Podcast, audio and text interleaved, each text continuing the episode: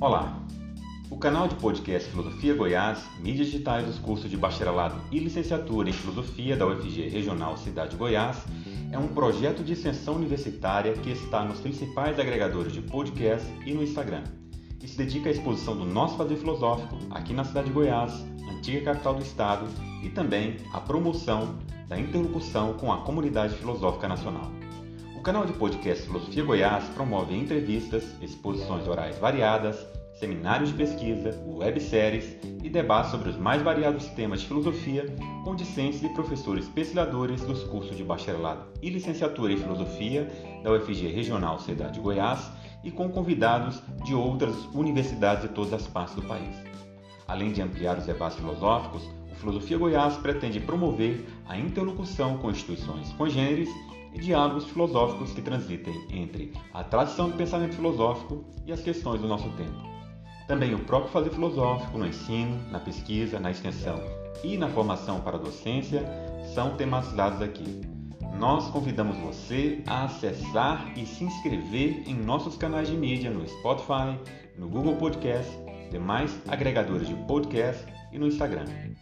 Meu nome é Cícero Oliveira e no 35º episódio, em uma conversa a partir do filósofo alemão Ludwig Feuerbach, os professores José Edmar e Felipe Assunção dialogam na primeira parte dessa entrevista sobre o tema da religião e a questão da autenticidade no pensamento do autor.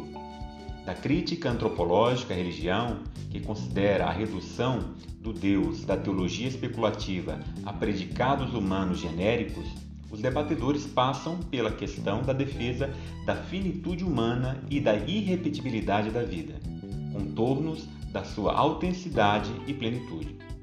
Essa conversa é fruto de uma dupla produção da UFG Regional Goiás com a Universidade Estadual Vale do Acaraú, no Ceará, a partir do financiamento do Programa de Bolsas de Produtividade e Pesquisa, Estímulo à Interiorização e Inovação Tecnológica, BPI, da FUNCAP Ceará, concedido ao projeto Ludwig e a Linguagem, desenvolvido no interior do grupo de pesquisa Ludwig e o Pensamento Pós-Hegeliano, do qual ambos os debatedores fazem parte. Felipe Assunção Martins é doutorando em filosofia pela Universidade de Brasília, na linha de pesquisa em ética, filosofia política e filosofia da religião. Possui mestrado em filosofia pela Universidade Federal de Goiás e graduação em filosofia pela mesma instituição, atuando principalmente nos seguintes temas: filosofia da religião, idealismo alemão, filosofia pós-hegeliana, ética. José Edmar Lima Filho é licenciado, mestre e doutor em filosofia e também bacharel em teologia pelo Instituto Teológico Pastoral do Ceará. É professor adjunto do curso de filosofia da Universidade Estadual Vale do Acaraú, atuando na graduação e na pós-graduação, onde também exerce a função de coordenador adjunto do programa de pós-graduação em filosofia, mestrado acadêmico. É líder do grupo de pesquisa Ludwig Foelba e Pensamento Pós-Hegeliano e membro do núcleo de sustentação do GT Criticismo e Semântica da ANPOF no Brasil tem experiência na área de filosofia, atuando principalmente nos seguintes temas: Kant, Feuerbach, filosofia da religião, ética e ensino de filosofia.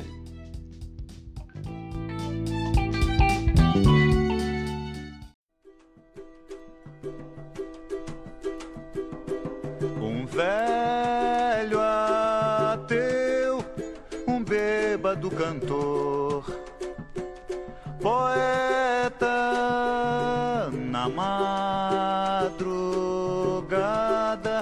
cantava essa canção seresta. Se eu fosse Deus, a vida bem que melhorava.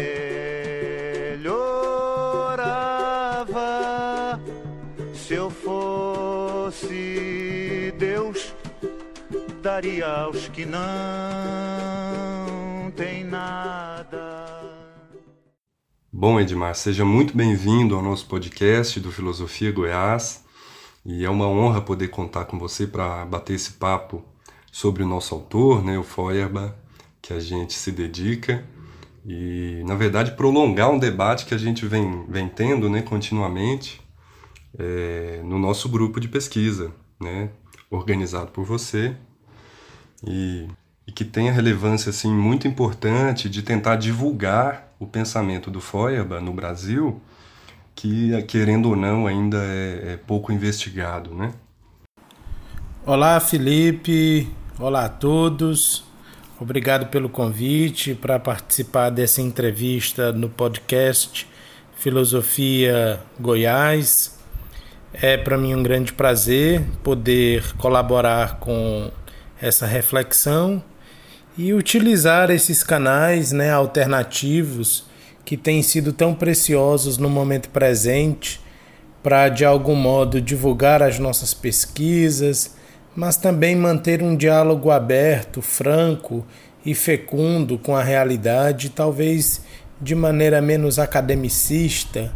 Eu penso que é uma, uma grande vitória nós podermos agora nos apropriar desses instrumentos para realizar esse tipo de divulgação da filosofia e, em particular, de um autor pouco divulgado ainda entre nós no Brasil, como é o caso do Ludwig Feuerbach. Então, para mim é um grande prazer poder fazer parte dessa iniciativa. Muito obrigado.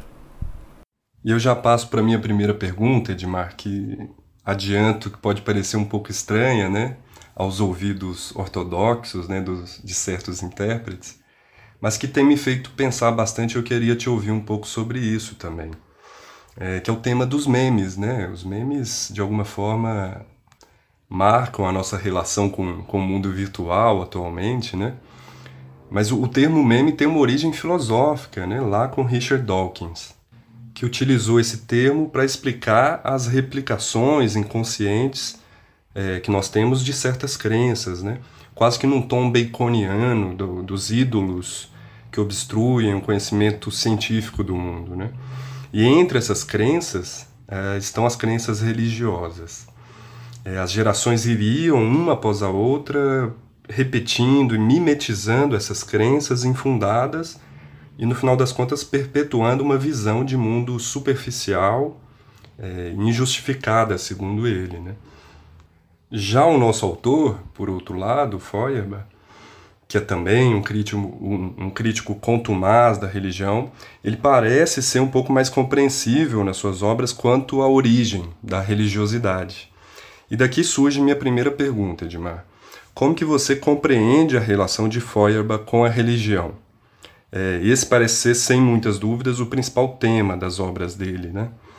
E embora a gente possa ou deva, né, segundo Feuerbach, superar a mentalidade religiosa, essa mentalidade parece ser ao mesmo tempo um fenômeno necessário e natural ao homem. Então, afinal de contas, Edmar, para o Feuerbach, a religião mais omite ou mais revela sobre o homem?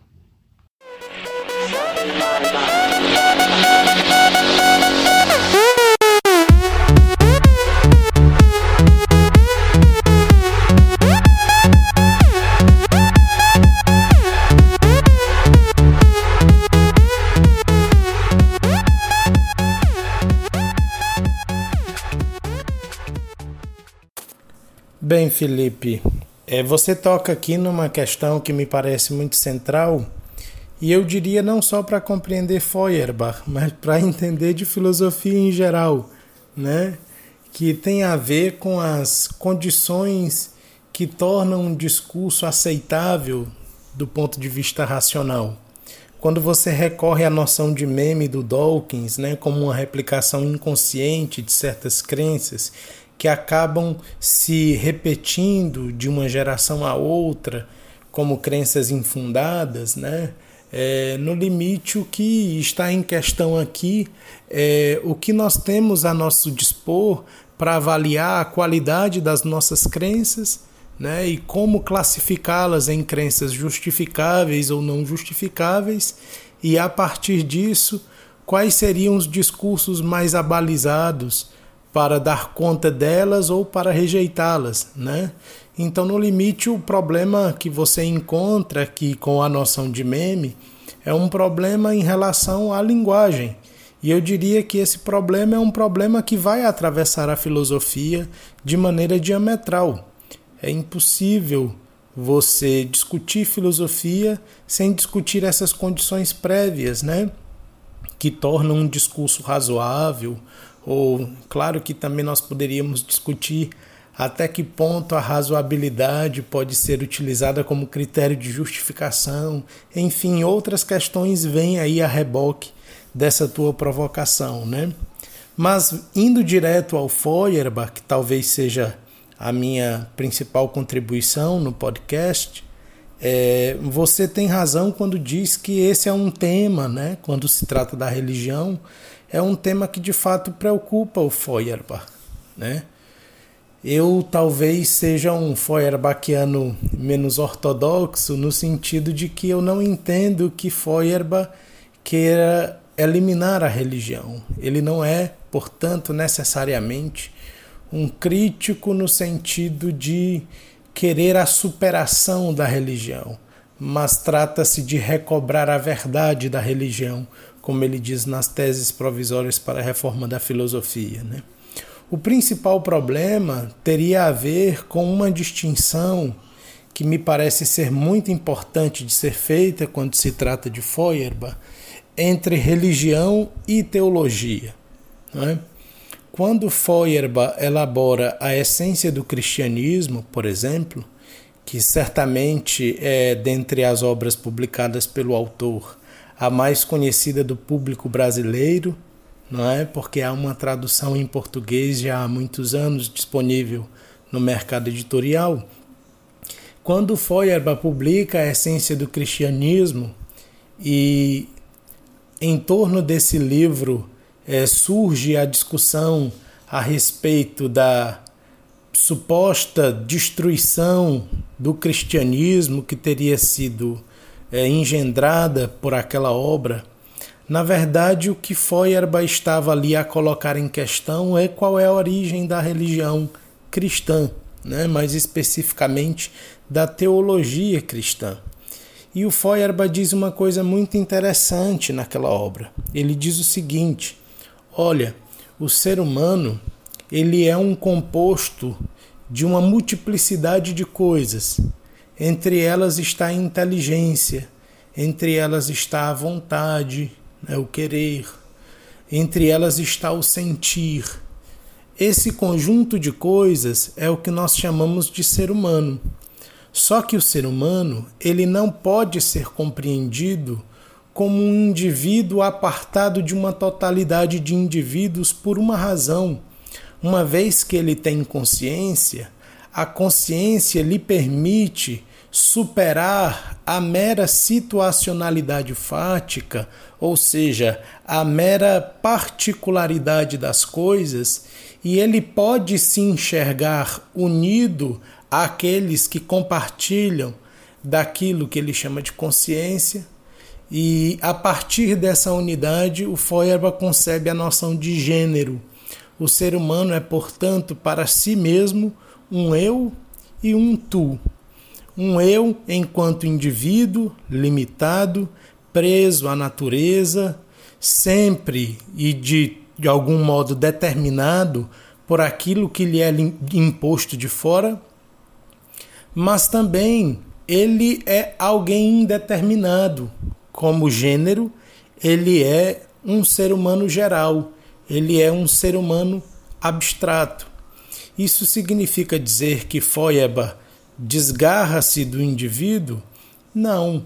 Isso significa dizer que a partir da multiplicidade sensível, nós podemos, através da nossa consciência, elaborar representações genéricas que correspondam mais ou menos a uma tradução aproximada do que é a realidade. Então, da multiplicidade dos indivíduos humanos, nós compomos a noção de gênero humano para Feuerbach.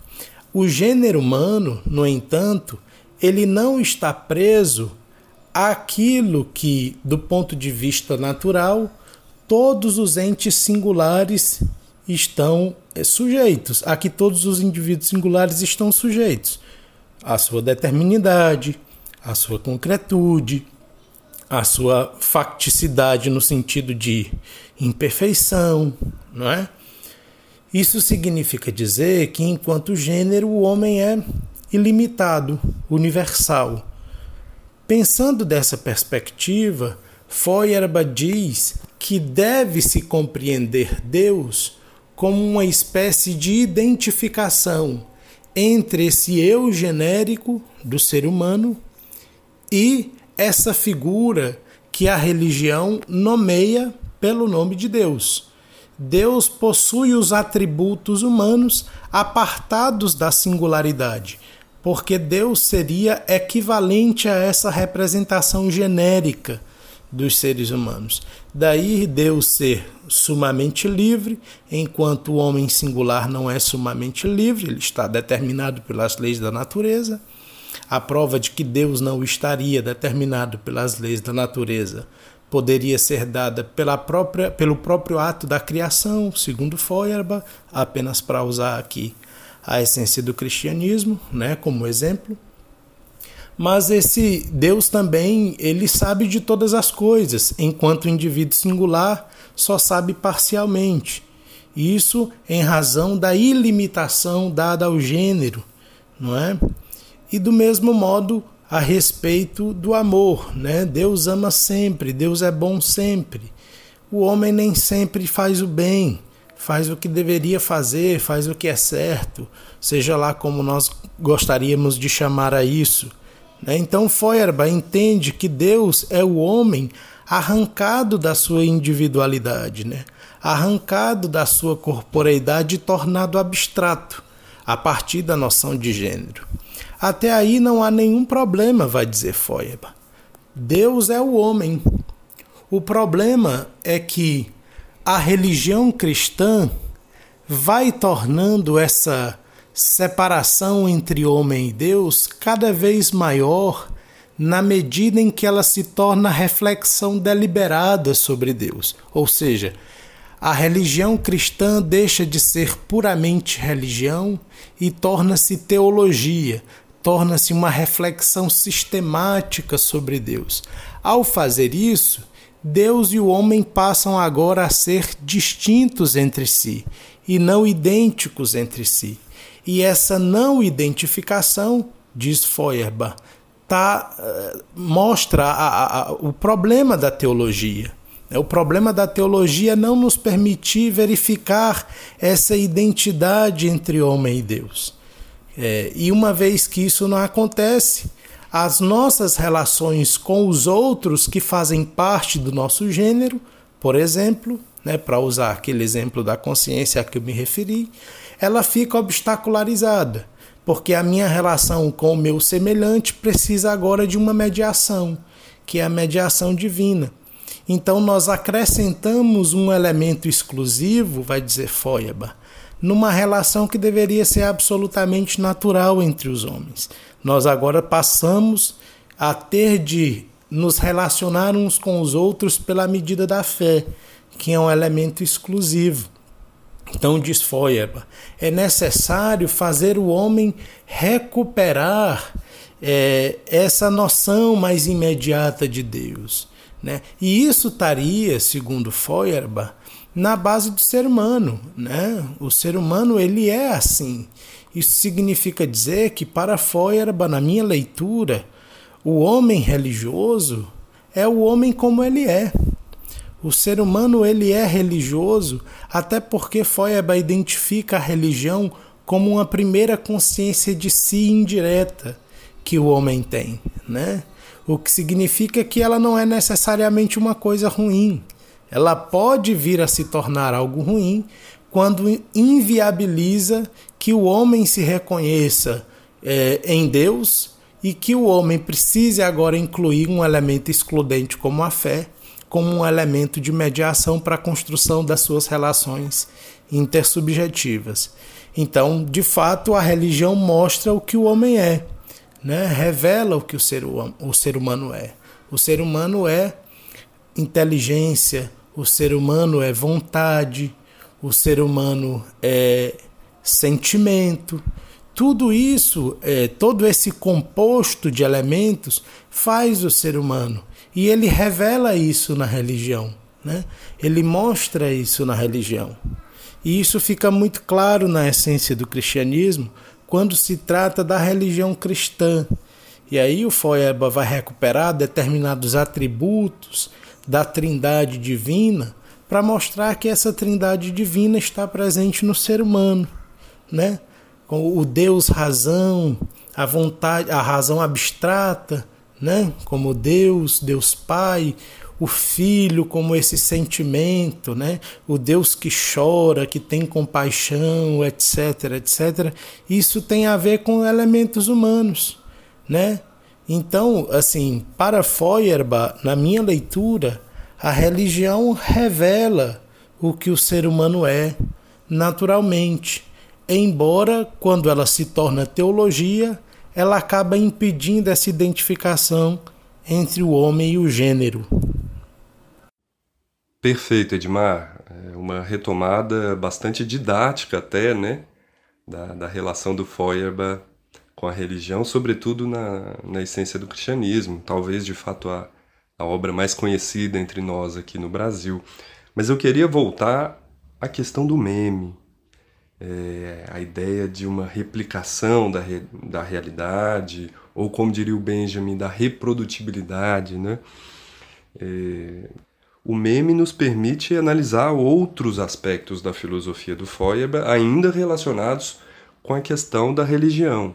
A gente falava agora há pouco da crítica religiosa do Feuerbach, que envolve, é, do meu ponto de vista, uma hermenêutica mais compreensiva às pulsões e às necessidades que fazem surgir a mentalidade religiosa, mas que também é, haveria uma necessidade de superar como também a gente mencionou, essa mentalidade eh, religiosa.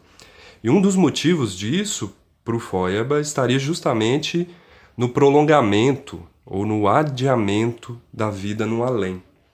A filosofia feuerbachiana me parece ser uma filosofia da afirmação da finitude humana e da aceitação, com alegria até, dessa realidade mortal do homem.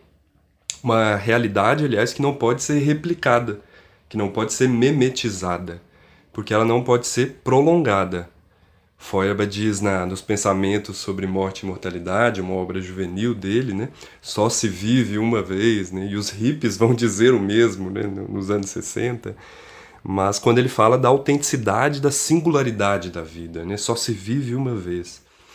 Mas Edmar, você também enxerga essa paixão pela finitude em Feuerbach? A gente deve amar o mundo sem esperar um além?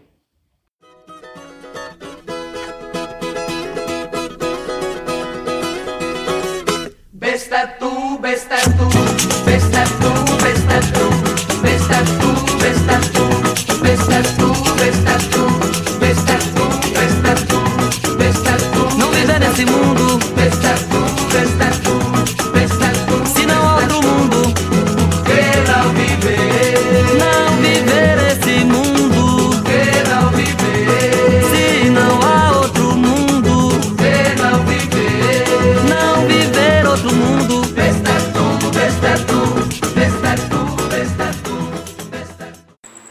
Bem, aqui acredito que nós temos alguns elementos de contato e talvez algum distanciamento em pelo menos um ponto, né? Se não vejamos, é, quando se trata dessa crítica à imortalidade elaborada pelo jovem Feuerbach em 1830, na obra a que você se refere, Os Pensamentos sobre a Morte e a Mortalidade, de fato há uma tentativa de Feuerbach, e eu diria de maneira muito lúcida até, de demonstrar a incoerência e a impossibilidade lógica de se admitir a crença da imortalidade da alma como uma imortalidade pessoal do sujeito individual, né? depois num além, né? num outro plano, etc. Mas isso estaria amparado, a meu juízo, em primeiro lugar, numa ontologia de base que eu consigo enxergar no pensamento do Feuerbach. E eu opto por nomear a esta concepção ontológica de ontologia da singularidade. ela compreende aquilo que normalmente os intérpretes de Feuerbach conceituam pelo nome de natureza.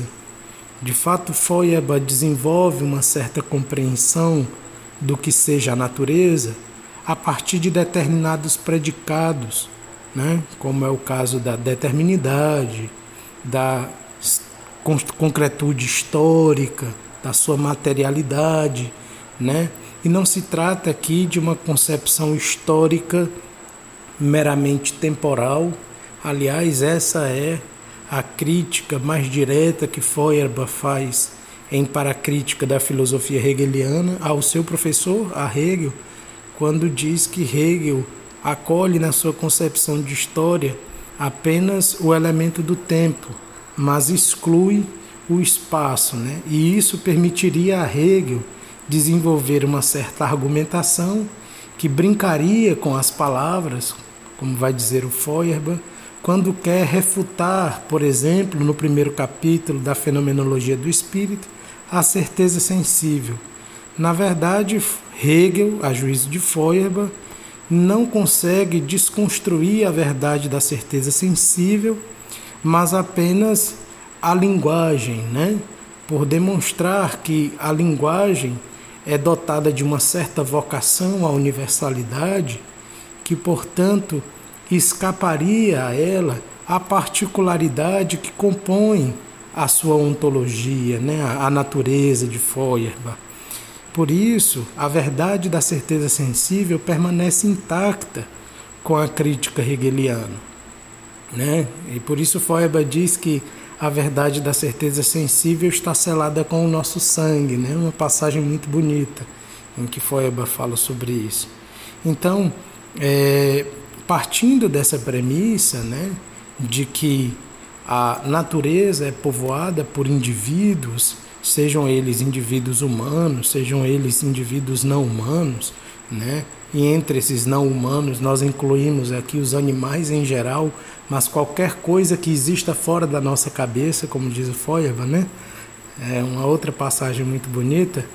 Ele diz que coisa é só aquilo que existe fora da nossa cabeça, né? E que de fato limita a nossa individualidade, né?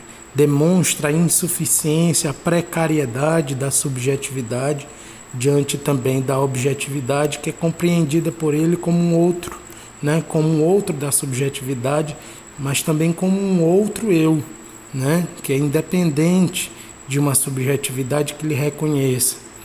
Mas assim, de fato, é, essa crítica da imortalidade, ela para Feuerbach, ela tem uma história, né?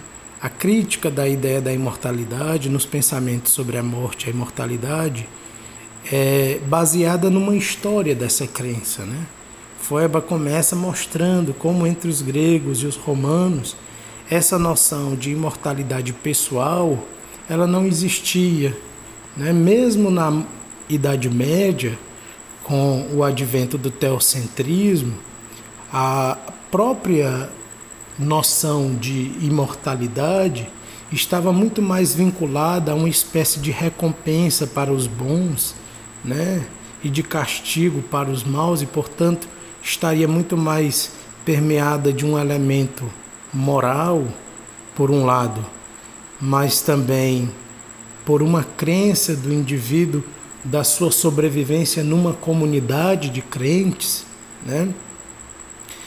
E isso vai acontecer de maneira mais evidente para Feuerbach, né? O sucesso dessa crença na imortalidade individual vai eh, sobreviver, sobretudo, na modernidade, né? Porque é aí que a ideia de indivíduo se acentua e se passa a nutrir a crença na possibilidade da sobrevivência do indivíduo no mundo do além. Né? E Feuerbach recusa essa possibilidade por razões lógicas e ontológicas, né? Em primeiro lugar, lógicas, porque para Feuerbach a realidade ela está envolvida necessariamente por determinados atributos prévios, né? Como nós falamos, a determinidade, a concretude, a presença histórica, espacial, temporal. Então, espaço e tempo não são construções do sujeito, são determinações ontológicas da realidade, né, que se impõem sobre o sujeito humano. Isso significa que uma sobrevivência numa vida pós-mortal só seria possível caso essa outra vida também gozasse dos mesmos atributos espaço-temporais.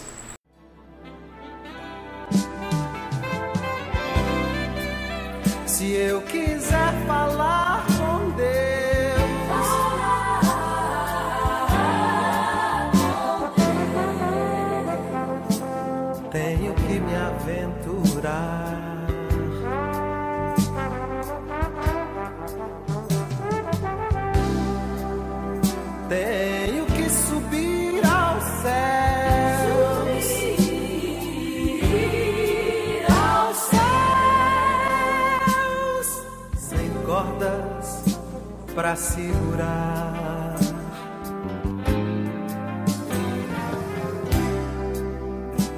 Tenho que dizer.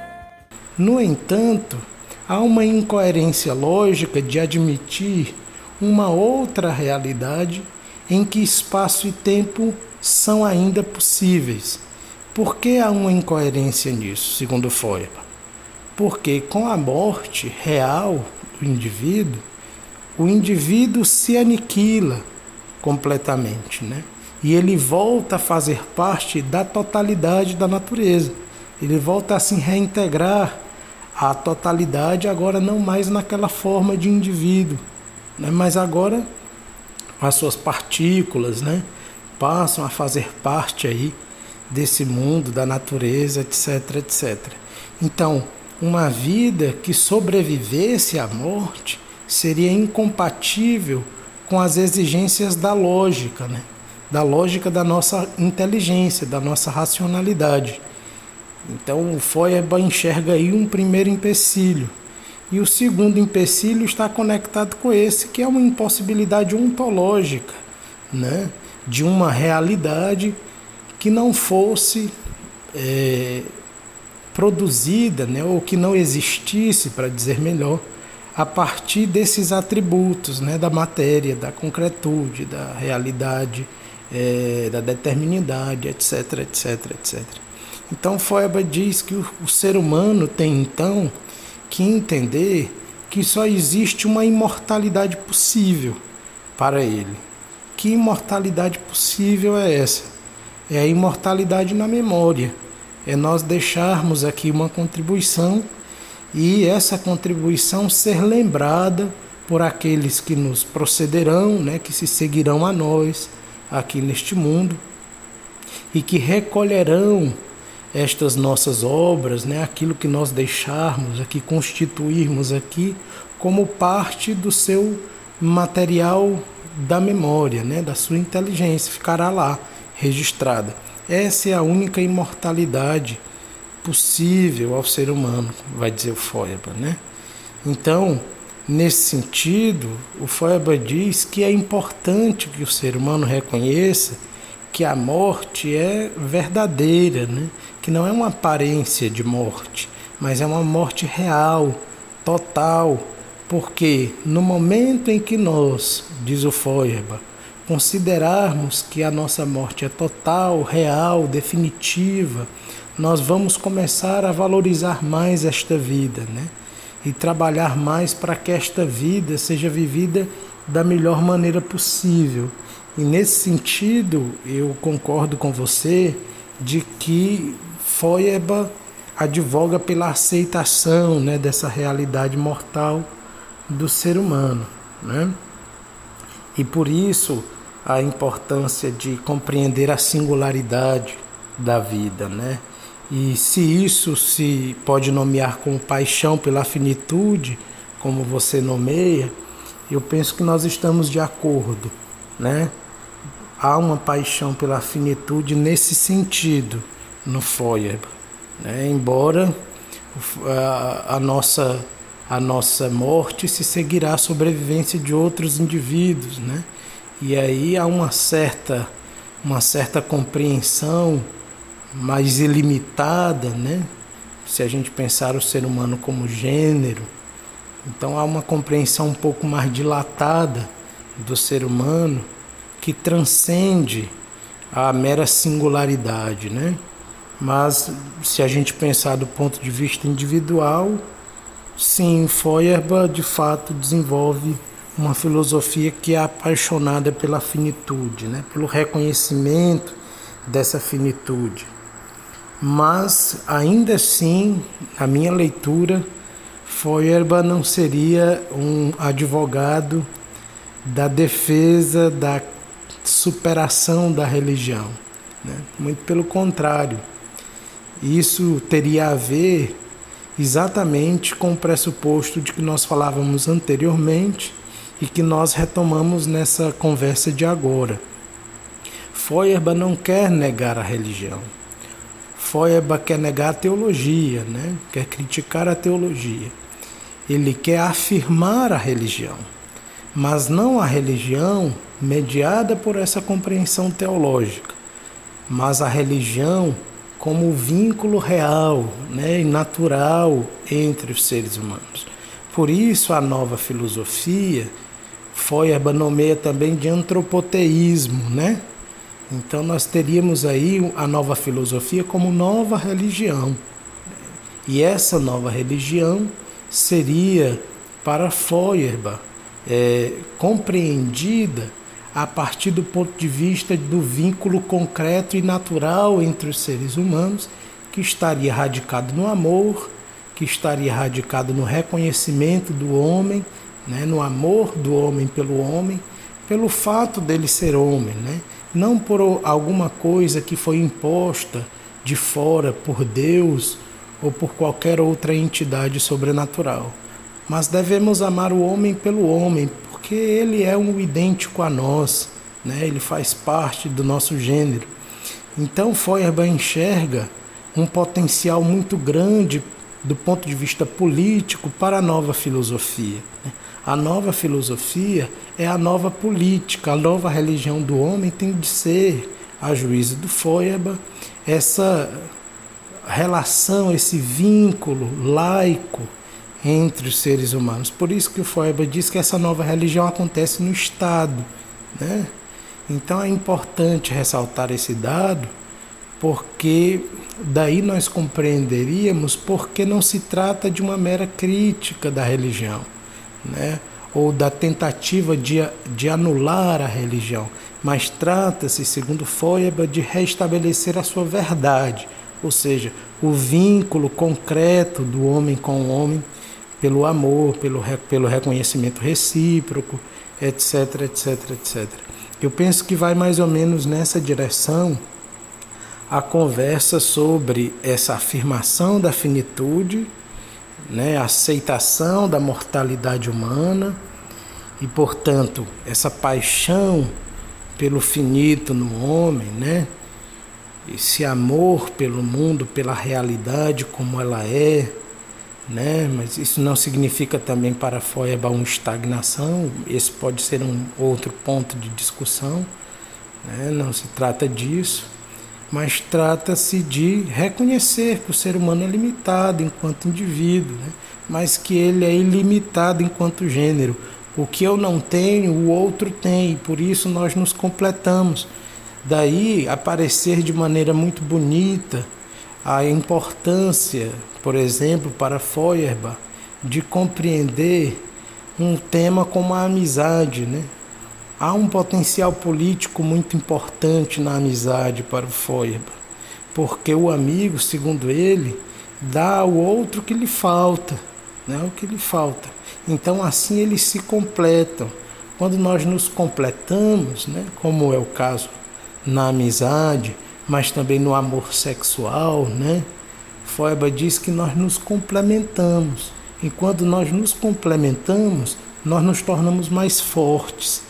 Né? E quando nos tornamos mais fortes, podemos construir vínculos mais significativos, inclusive é, revalorizando a natureza, reconhecendo a natureza como instância independente da subjetividade e, portanto, respeitando a natureza, né? E abrindo aí uma excelente possibilidade de reflexão sobre temas bastante atuais, como o tema da ecologia, da preservação ambiental, né? E outros temas que vêm de ressonância, né? Dessa contribuição teórica do autor. Muito obrigado pela sua resposta, Edmar. Eu acho que no fundo a gente concorda sim, né? O, o Feuerbach deixa muito claro ao longo das obras dele que a religião e Deus, embora sejam uma ilusão no final das contas, não são mera ilusão. E justamente porque elas revelam mais algo sobre o homem do que são simplesmente uma, uma fantasia, né? De vez em quando de vez em quando todos os olhos se voltam pra mim de lá do fundo da escuridão, esperando que eu seja um Deus, querendo apanhar, querendo que eu bata, querendo que eu seja um Deus. Tiro, tiro, tiro, tiro, tiro, tiro, tiro, tiro, que eu tiro, tiro, tiro, tiro, tiro. Mas eu não tenho chicote, eu não tenho chicote, eu não tenho chicote, eu não tenho chicote, eu não tenho chicote.